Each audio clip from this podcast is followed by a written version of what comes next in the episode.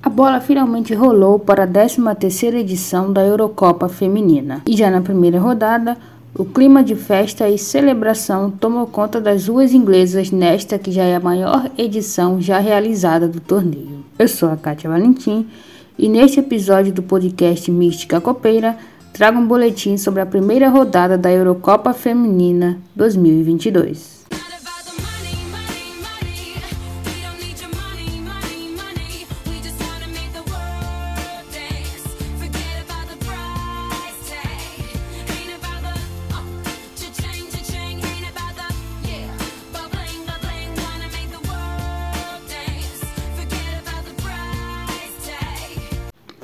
Abrindo a competição, Inglaterra e Áustria já começaram quebrando recordes.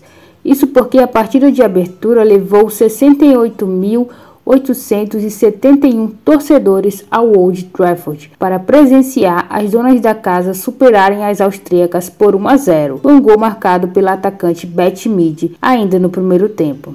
A festa inglesa foi completa e o público registrado já é o maior da história da competição, superando o recorde anterior que pertencia à final da Euro 2013 entre Alemanha e Noruega, que levou mais de 41 mil torcedores à Friends Arena, na Suécia. George Strongway foi eleita a craque do jogo. Ainda no grupo A, a Noruega deu fim a um jejum de nove anos sem marcar gols na competição. Lideradas pela grande aturação de Guru Heiten, as norueguesas venceram a Irlanda do Norte por 4 a 1, gols de Blackstad, Frida Mano, Caroline Graham Hansen de pênalti e Guru Heisen em bela cobrança de falta. O gol de honra da Irlanda do Norte foi marcado pela veterana Julie Nelson, jogadora que mais vezes vestiu a camisa da equipe com 126 jogos. Ela que se tornou a jogadora mais velha a marcar na história do torneio, com 37 anos e 33 dias. Esse também foi o primeiro gol da Irlanda do Norte em uma grande competição. Caroline Graham Hansen foi eleita a melhor jogadora da partida. Pelo grupo B, a Espanha começou tomando susto logo no primeiro minuto de jogo, quando Linda Salstrom abriu o marcador para a Finlândia. Mas a equipe espanhola logo recuperou o controle da partida e conseguiu uma virada tranquila, vencendo o jogo por 4 a 1. Os gols espanhóis foram marcados pela capitã Paredes, Aitana Bomante, Lúcia Garcia e Mariona Caldentei, mas o destaque da partida ficou com a treinadora Anna Signal, da Finlândia, que chegou à marca de 40 jogos no torneio, tornando a segunda treinadora com mais jogos na história da competição. Aitana foi eleita a melhor jogadora da partida. Ainda no grupo B, a supercampeã Alemanha estreou na competição ligada nos 220, não tomando conhecimento da Dinamarca. O time venceu por 4 a 0, gols de Magu, Schuller, Lautven e Alex Pop. O destaque fica para o atacante Pop, que após perder as edições de 2013 e 2017 do torneio devido a lesões e ter sido dúvida para esta edição devido à Covid, finalmente fez sua estreia na competição. Pop ficou bastante emocionada após a partida. A Alemanha ainda teve chances de ampliar o marcador e durante a partida chegou a colocar três bolas na trave. A meio-campista Linda Mago foi eleita a craque do jogo.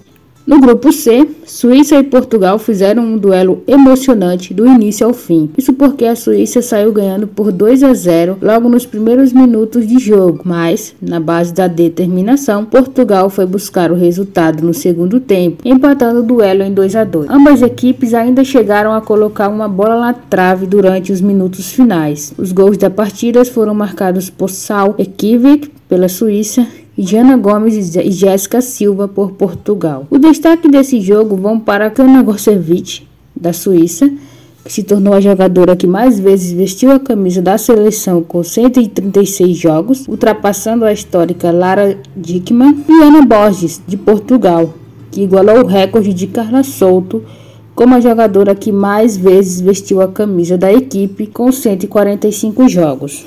Outro destaque vai para a capitã da Suíça, Lia Wald, chegou à marca de 100 jogos pelo time. Ramona Batman, também da Suíça, foi eleita a craque do jogo. E no duelo mais esperado da rodada, Suécia e Holanda ficaram no 1 a 1. A Suécia saiu na frente com a lateral Jonah Anderson, mas acabou tomando um empate no segundo tempo após bola jogada da equipe holandesa, que terminou na finalização de Gil Rode.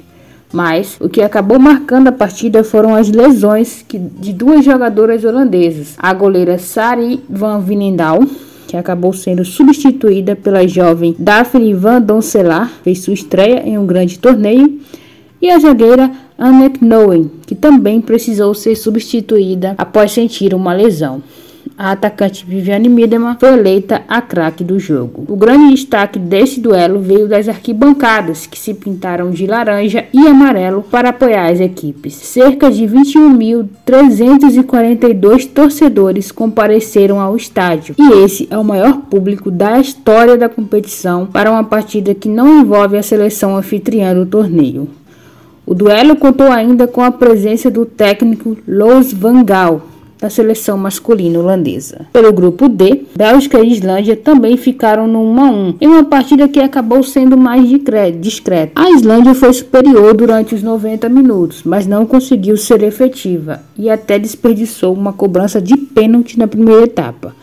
Os gols do jogo saíram no segundo tempo, com Berglin Thorvaldsosti marcando de cabeça para a Islândia ela que havia perdido o pênalti no primeiro tempo, e Justine Van Vermaert, que empatou em cobrança de pênalti para a Bélgica.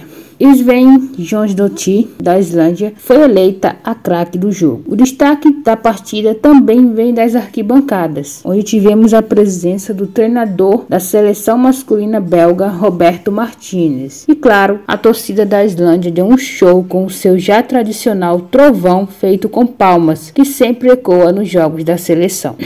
Encerrando a rodada, a França mostrou porque é uma das favoritas para conquistar o torneio. Lideradas pela capitã Grace Gayoro, a equipe de Corinne Diacre aplicou uma sonora goleada sobre a Itália, marcando cinco gols só na primeira etapa, algo que nunca tinha acontecido no torneio até então. O grande destaque foi para a capitã, que marcou um hat-trick, sendo a primeira jogadora na história do torneio a marcar três gols durante o primeiro tempo, e apenas a quinta na história a fazer um hat-trick. Cascarino e Catotô marcaram os outros dois gols da França. A Itália ainda conseguiu diminuir o placar com Martina Piemonte no segundo tempo. Dioro também chegou à marca de 50 jogos com a camisa francesa. Por sua grande atuação, camisa 8 foi eleita a craque do jogo. Oito feito alcançado por Dioro é que ela se igualou à francesa Angelique Rojas, que em 1997 também marcou um hat-trick pela equipe. E, iniciando o nosso giro de notícias, temos uma informação triste.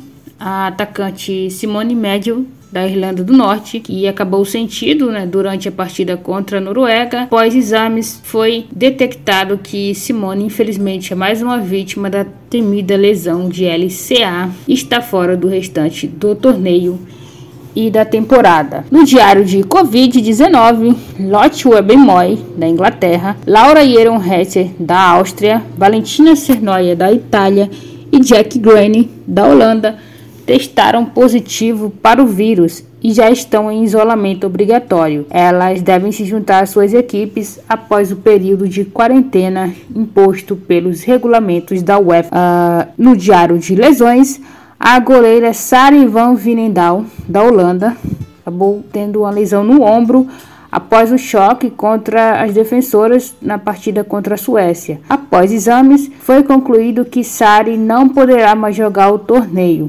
Ela foi substituída pela goleira Jacinta Weimar, do Feyenoord, que estava na lista de espera e já foi convocada.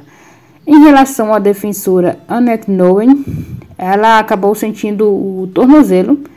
Não vai jogar contra Portugal na próxima rodada, porém segue com a equipe no restante do torneio até mais exames serem realizados. Tivemos na, na manhã desta segunda-feira, dia que estamos gravando este boletim, a informação de que oito jogadoras da Suíça mais 11 membros da comissão acabaram acordando aí com um surto da famigerada dor de barriga e por isso os treinos do time foi cancelado. Uh, mas vale salientar que de acordo com o regulamento da UEFA, mesmo que as jogadoras não estejam 100% recuperadas, o time ainda terá que jogar contra a Suécia na quarta-feira, já que o regulamento prevê que as equipes tiverem no mínimo 13 jogadoras saudáveis incluindo uma goleira, uma goleira devem ir a campo, senão tomam aí o famoso WO.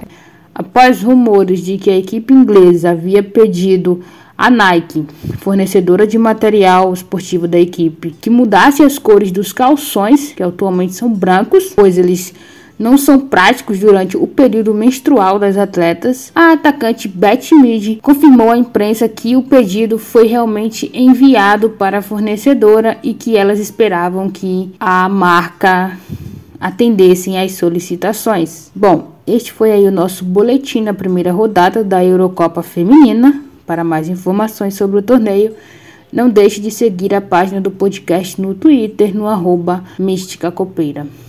A todos pela audiência e até mais.